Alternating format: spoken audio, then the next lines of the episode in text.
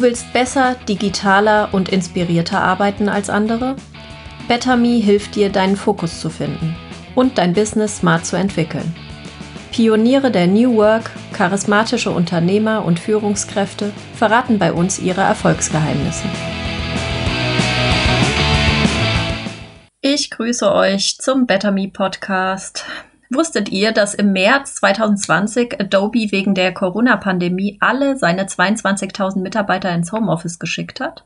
Das war selbst für so ein digitales Unternehmen wie Adobe erstmal eine Umstellung. Das hat mir mein heutiger Gesprächsgast Ingo Eichel erzählt. Er findet nämlich, dass sein Arbeitgeber das ziemlich gut gemeistert hat. Aus seiner Sicht lag das vor allem an der Kultur des Growth Mindset was damit gemeint ist und an welchen Trends gerade in den Adobe-Laboren gearbeitet wird, verrät er in den nächsten 20 Minuten. Ingo, du bist äh, Senior Manager Creative Cloud Ecosystem Development bei Adobe. Erzähl unseren Zuhörern, was du machst. Ja, sehr gerne. Mit Creative Cloud Ökosystem äh, bezeichnen wir Partner und Entwickler, die Plugins und Integrationen für verschiedene Creative Cloud Apps bauen. Ähm, das sind beispielsweise sehr einfache Plugins für Photoshop, um bestimmte Aufgaben dort schneller zu erledigen oder zu automatisieren ähm, oder fehlende Funktionen zu ersetzen.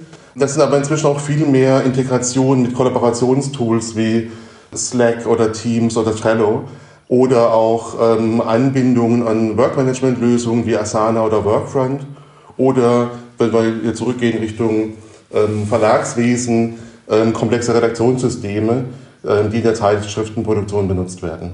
Was versteht ihr unter dem Begriff Ökosystem? Das Ökosystem sind eben genau diese Partner und Entwickler, die diese Lösungen bauen und entwickeln. Und wir als Team, also wir nennen uns Plattform- und Ecosystem-Team, wir kümmern uns einerseits um die Plattform, das heißt, dass wir wirklich die Creative Cloud nicht nur als ähm, ein Set von verschiedenen Kreativtools haben, sondern es wirklich als, als ähm, Kreativ- und Design-Plattform aufbauen. Das heißt, wir entscheiden, welche APIs wir öffnen, um solche Integrationen zu ermöglichen. Ähm, wir suchen dann gezielt nach Partnern und betreuen existierende Entwickler, ähm, um eben dieses Ökosystem aufzubauen. Und im dritten Schritt sorgen wir dafür, dass dieses Ökosystem und die Lösungen, die es dort gibt, ähm, bekannt werden innerhalb von Adobe, aber eben auch außerhalb und bei unseren Kunden und die verstehen, was sie eben mehr noch haben und nutzen können als nur die Apps, die Teil der Creative Cloud sind. Jetzt hast du schon immer viel remote gearbeitet, auch schon vor dem März 2020, vor der Corona-Pandemie und ähm, hast auch mit internationalen Teams zusammengearbeitet. Wir haben uns kurz vorher unterhalten und du hast mir schon erzählt, dass für euch das trotzdem eine Umstellung war, das Arbeiten in der Corona-Pandemie. Warum? Ja, also tatsächlich, ich selbst arbeite seit elf Jahren remote und von zu Hause aus.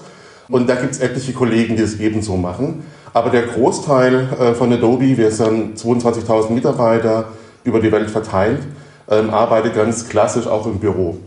Und im März gab es dann aber sehr schnell eine Ankündigung, dass ähm, bei Adobe global alle Mitarbeiter ins Homeoffice gehen und ähm, dafür auch Unterstützung bekommen. Und das war natürlich schon eine sehr große Umstellung. Einige wie ich, hatten perfekte Voraussetzungen, eigenes Arbeitszimmer, ähm, sämtliche Ausstattung, die ich sonst auch in einem Büro habe. Andere haben sehr beengte Wohnverhältnisse, wo sie dann ähm, mit Kids und vielleicht zwei Partnern, die beide von zu Hause arbeiten müssen, umgehen mussten. Und wir hatten etliche Kollegen, die dann ihre Videocalls, was ich aus dem Badezimmer raus gemacht haben, bis hin zu Kollegen, die was sich außer ihrem Handy äh, keinen anderen Internetanschluss hatten zu Hause ähm, und dann erstmal grundsätzliche Infrastruktur aufbauen mussten. Aber in Summe hat das alles dann doch sehr, sehr schnell funktioniert ähm, und erstaunlich gut funktioniert. Und ähm, somit haben wir auch in dem Jahr, wo jetzt alle zu Hause gearbeitet haben, nicht weniger Projekte umgesetzt ähm, oder ja, weniger Projekte fertiggestellt. Was war denn deine stärkste Lernkurve persönlich äh, in den letzten Monaten? Die größte Lernkurve war sicherlich, dass ich einfach auch bei vielen Sachen, die, die vorher eingespielt waren, äh, gezwungen war, neue Lösungen zu finden. Beispielsweise bei, bei Events, die vorher als In-Person-Event äh, stattgefunden haben, die auf einmal digital machen. Das heißt, ich musste aus meiner Komfortzone raus und neue Lösungen finden. Und allein das war sehr gut, ähm, weil das dann doch oft Anstoßpunkte waren, die man sonst gerade genutzt hätte. Äh, erzähl uns ein bisschen mehr von den Events, die du organisiert hast, die immer analoge Events waren und letztes Jahr das erste Mal ein digitales Event waren. Ja, also unter anderem, oder so mein, mein, mein wichtigster Event ähm, nennt sich European Partner Day.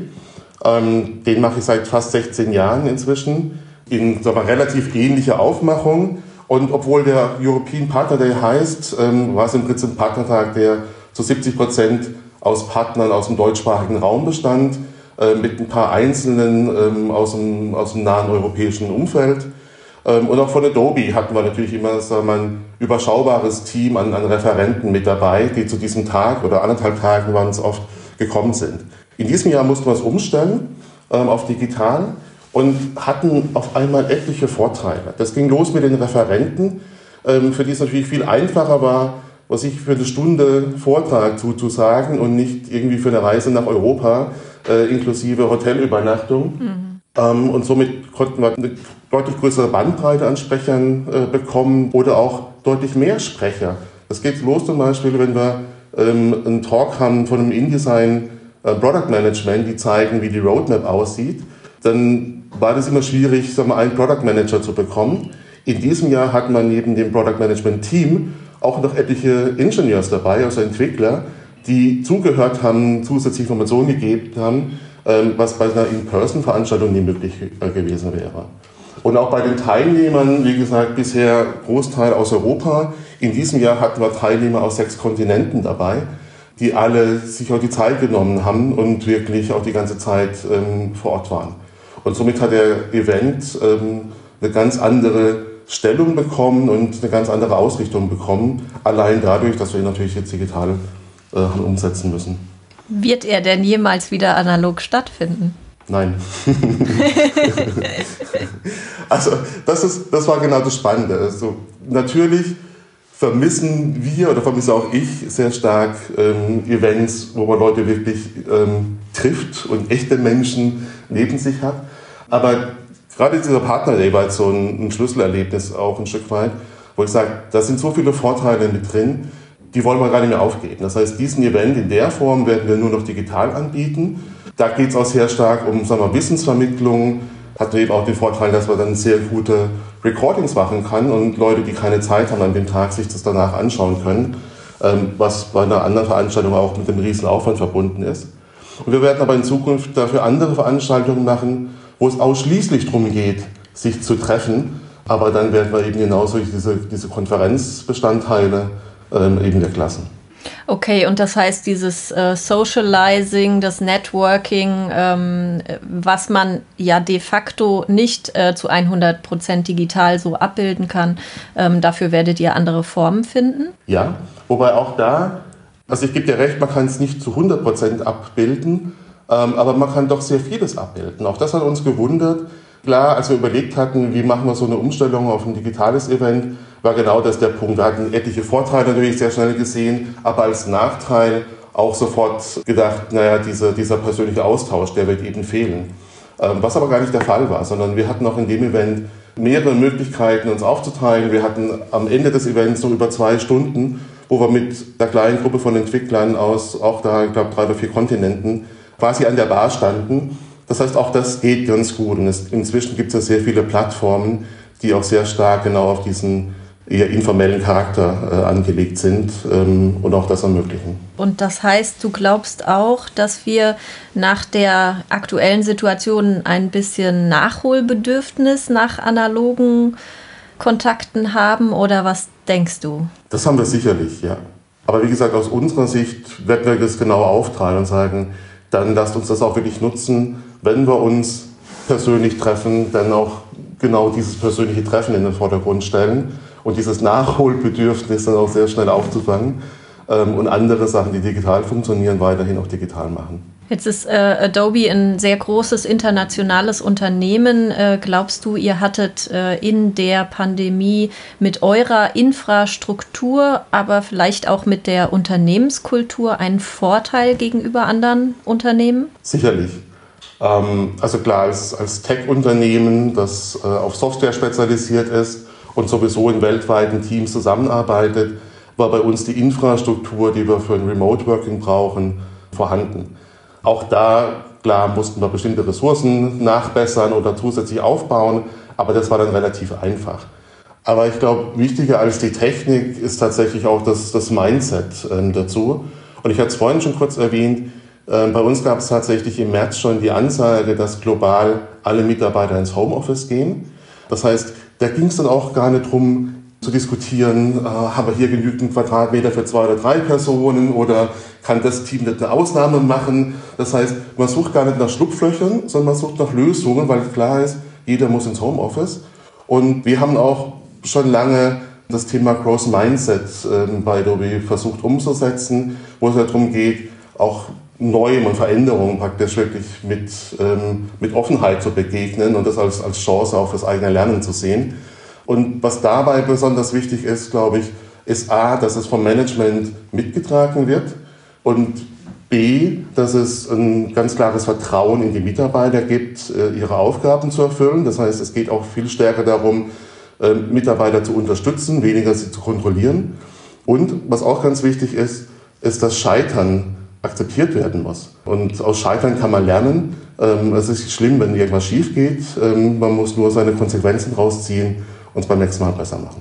Was kennzeichnet die Unternehmenskultur noch oder was unterscheidet sie von anderen Unternehmen? Ich glaube, genau das ist eigentlich das Wichtigste. Im Zusammengefasst dieses Thema Growth Mindset. Fehlerkultur führen durch, durch Unterstützen.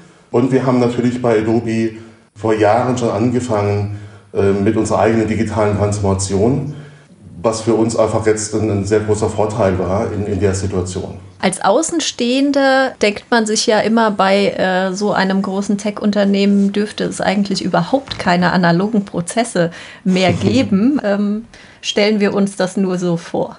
Ach, schön, wenn ihr euch das alles so vorstellt. Nein, natürlich, natürlich gibt es ähm, analoge Prozesse und das ist ja, auch nicht, ist ja auch nicht schlimm.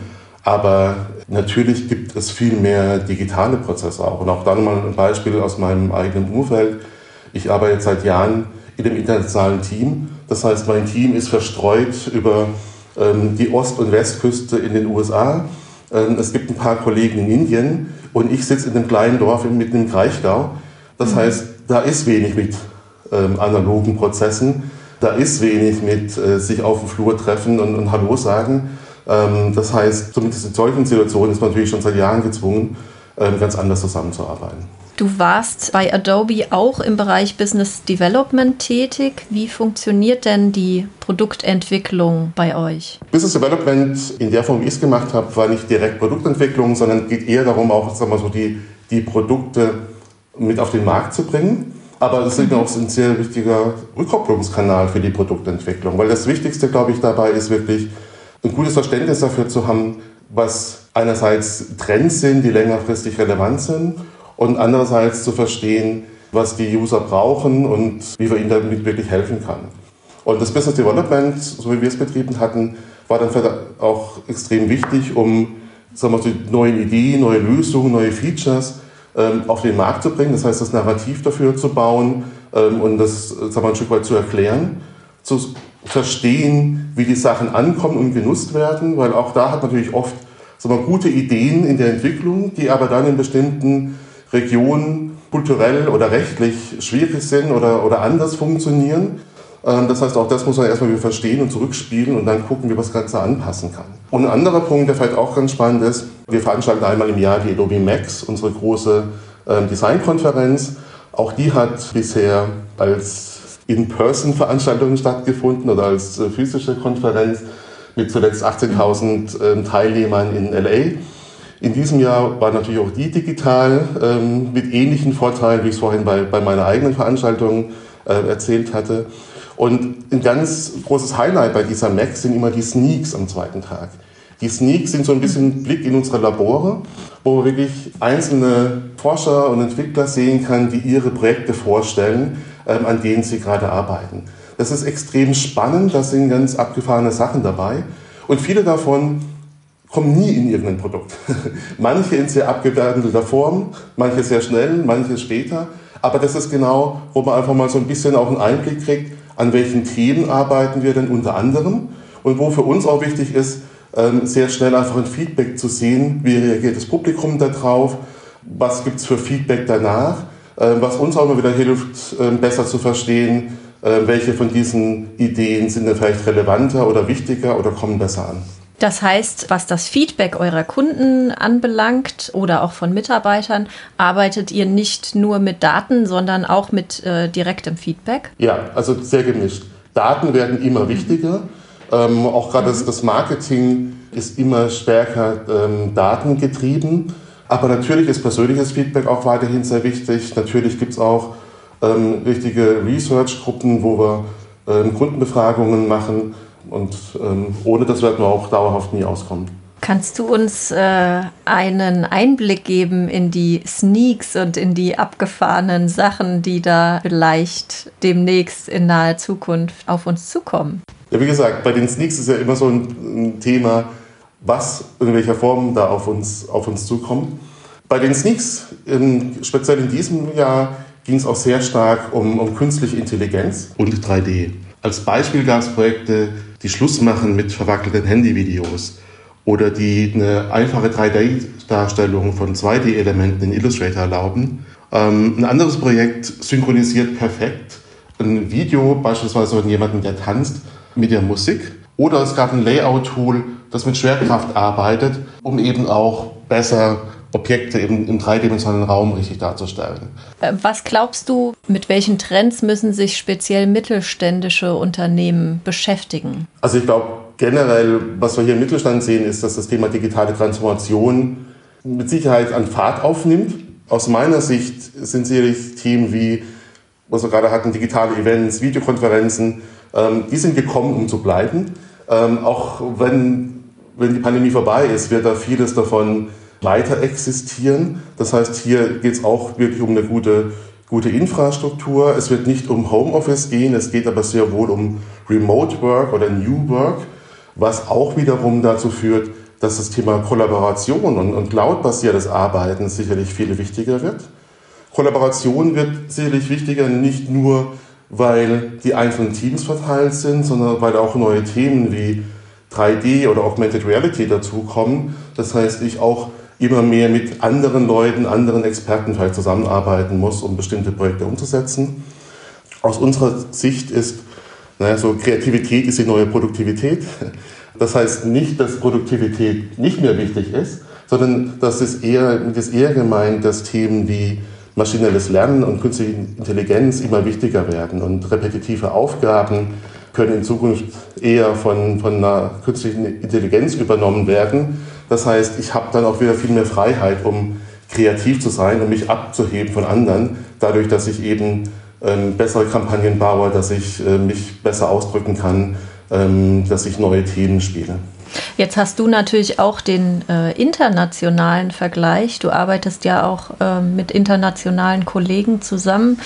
Wie schaust du denn auf die digitale Transformation von mittelständischen Unternehmen grundsätzlich, ähm, wenn du auch mitbekommst, was so in anderen Ländern und Nationen passiert? Also ich glaube, an der Stelle ist wirklich das Wichtigste, dass eine Firma erkennt, dass da Handlungsbedarf besteht. Und was wir vorhin hatten, genau dieses Thema Growth Mindset. Das heißt, wenn ich, ähm, wenn ich sowas nicht von, vom Management aus unterstütze und mittrage, ähm, ist so ein Thema zum Scheitern verurteilt.